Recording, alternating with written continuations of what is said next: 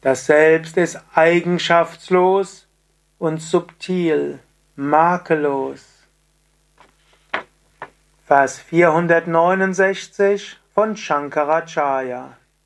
Ich werde die Verse, den Vers nur lesen, ohne Kommentar. Lass ihn auf dich wirken, spüre das, was Shankara sagt.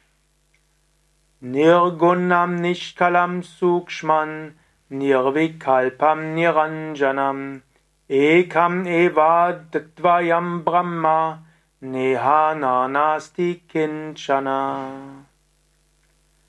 Das Ewige ist ohne Eigenschaften Nirguna, ohne Teile Nishkala, subtil Sukshma, unvergleichbar und ohne Gedanken, Nirvikalpa. Es ist makellos, Niranjana. Im Unendlichen und Ewigen gibt es keinerlei Vielfalt. Es gibt nur das eine, die nicht duale, absolute Wirklichkeit.